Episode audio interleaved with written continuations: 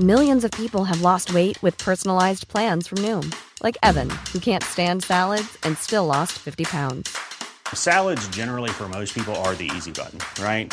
For me, that wasn't an option. I never really was a salad guy. That's just not who I am. But Noom worked for me. Get your personalized plan today at Noom.com. Real Noom user compensated to provide their story. In four weeks, the typical Noom user can expect to lose one to two pounds per week. Individual results may vary.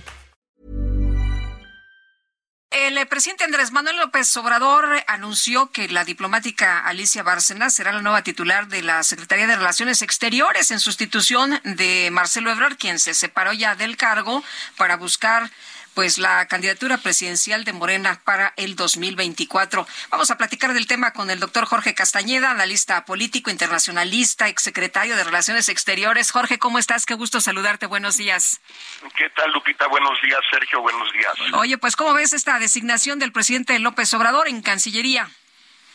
Pues mira, era una de las cartas que tenía el presidente y creo que es una buena carta. Es una persona que si bien nunca ha sido funcionaria del servicio exterior, nunca realmente ha trabajado en la Cancillería, salvo estos últimos meses como embajadora de México en Chile, tiene mucha experiencia internacional, tanto en la ONU, en Nueva York, donde tuvo un cargo muy importante con el ex secretario general Kofi Annan, como en la CEPAL, la Comisión Económica para América Latina, eh, donde de la cual fue presidenta durante 13 años en Chile. Entonces creo que es una designación de alguien con experiencia, alguien con eh, un cierto prestigio en algunas partes eh, del mundo, sobre todo en América Latina, y creo que de las cartas que tenía López Obrador, pues es una es una buena carta para cerrar este sexenio. Conviene nada más recordar que no es la primera vez que el último año quien ocupó la Secretaría de Relaciones Exteriores durante los años anteriores es relevado. Esto sucedió con Emilio Rabasa, con el presidente Echeverría y sucedió también con eh, Fernando Solana, con el presidente Salinas, que ambos por distintas razones no estuvieron el último año y es lo que pasa esta vez también. Ahora, hay grupos conservadores en Estados Unidos que la han cuestionado severamente, impidieron que fuera, de hecho, apoyada en su pretensión de ser presidenta del BID, esto por comentarios eh, muy positivos sobre Hugo Chávez y sobre Fidel Castro. ¿Qué, ¿Qué piensas de eso? ¿Qué tan fácil va a ser para ella pues eh, poder operar allá en los Estados Unidos ante este ante estas declaraciones que ha hecho?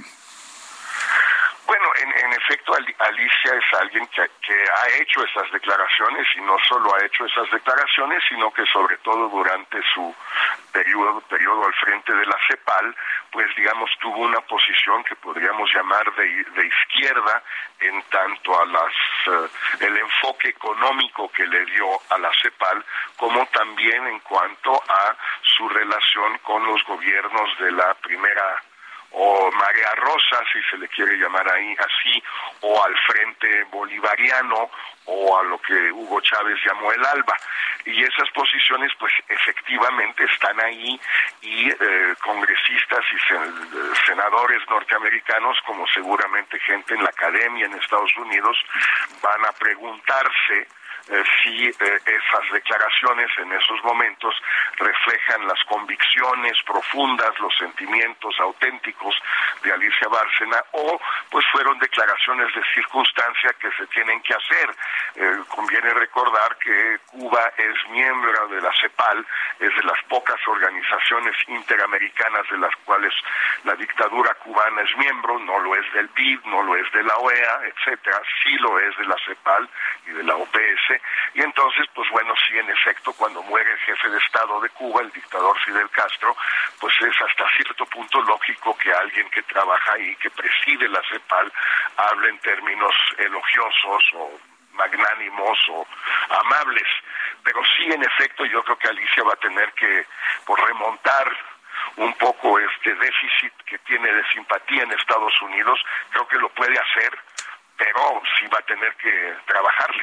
Oye, pero eh, eh, se ha dado el beneplácito y mucha gente en México y en otras partes del mundo han eh, visto con buenos ojos su, su, nombramiento. De hecho, ya algunos funcionarios del gobierno de los Estados Unidos también han dado la bienvenida, ¿no? A este nombramiento. Bueno, eso es de cajón, eh, Lupita, o sea, no, no, no va a haber ningún gobierno que diga lamentamos que haya nombrado a Alicia Bárcena, eso no va. Sí, pero por los comentarios que había hecho no, es de cajón, es de cajón cuando te nombran secretario de Relaciones, pues la gente, de tus homólogos, que los que van a empezar a ser tus colegas a partir de ese mismo momento, pues siempre te felicitan y siempre eh, dan la bienvenida y es un gesto, digamos, amable, eh, de cierta nobleza obliga y no creo que hay que leer nada en ese sentido, ni en lo positivo ni en lo negativo. Si hubiera un gobierno que no la hubiera felicitado, tampoco vería yo que significa nada. Estas declaraciones son de cajón y no creo que haya que darles demasiada importancia, ni en un sentido ni en otro. Eh, Jorge, ¿cuáles serían los principales retos que va a enfrentar Alicia Bárcena al asumir el cargo de canciller? Bueno, yo creo que son los mismos que enfrentó Ebrard durante sus cinco años. El primero, desde luego, es el migratorio con Estados Unidos eh, lo cual significa seguir haciendo el trabajo sucio, de acuerdo con los acuerdos a los que llegó Ebrard con Estados Unidos, con Trump y con Biden, es decir, hacer el trabajo sucio de eh, construir o seguir, mantener el muro mexicano, digamos, el que sí pagamos los mexicanos, desde luego, a través del ejército y la Guardia Nacional, impedir que entren eh, el, mayor, menor número posible de cubanos, haitianos, nicaragüenses, salvadoreños, guatemaltecos, hondureños, ecuatorianos, venezolanos, colombianos, etcétera, etcétera. Impedir que entren a México, luego impedir que transiten por México y luego impedir que ya estando en la frontera norte del país, pues no crucen Estados Unidos. Seguir haciendo esto eh, sin tensiones en la medida de lo posible con Estados Unidos, sin que mueran demasiada gente del lado mexicano. No, seguramente seguirán muriendo muchos, esperemos que ya no tantos eh, incinerados como los 40 de Ciudad Juárez, pero... Jorge. A ver, parece... Ahí se nos cortó la comunicación. Vamos a tratar de restablecer el contacto. A ver, ahí, Jorge, ¿nos escuchas?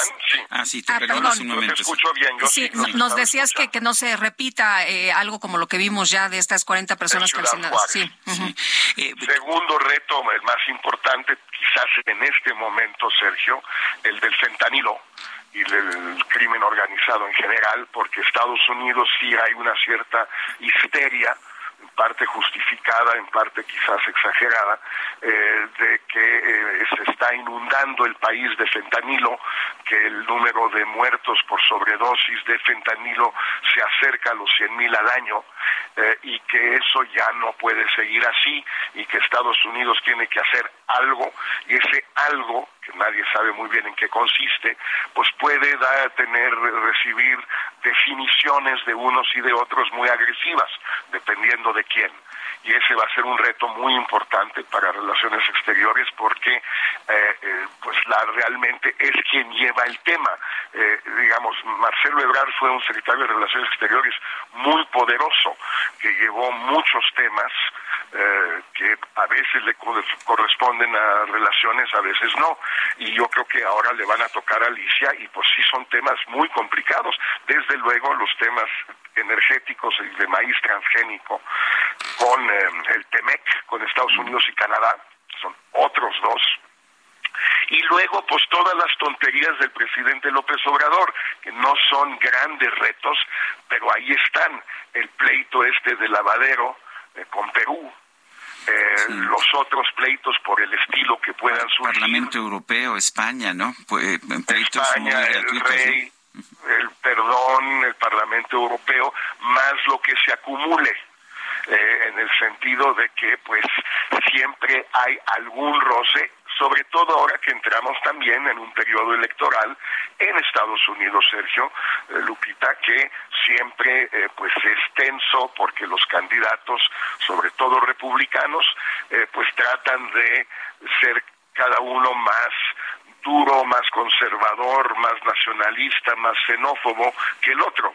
Y esto también va a tener que lidiar Alicia Bárcena con eso. Entonces, pues sí tiene, digamos, una mucha chamba por delante, digámoslo así. Muy bien. Pues Jorge, como siempre, un gusto poder escucharte, poder platicar contigo. Gracias, buenos días. Gracias, Lupita. Gracias, Sergio. Gracias a Jorge Castañeda, exsecretario de Relaciones Exteriores de nuestro país.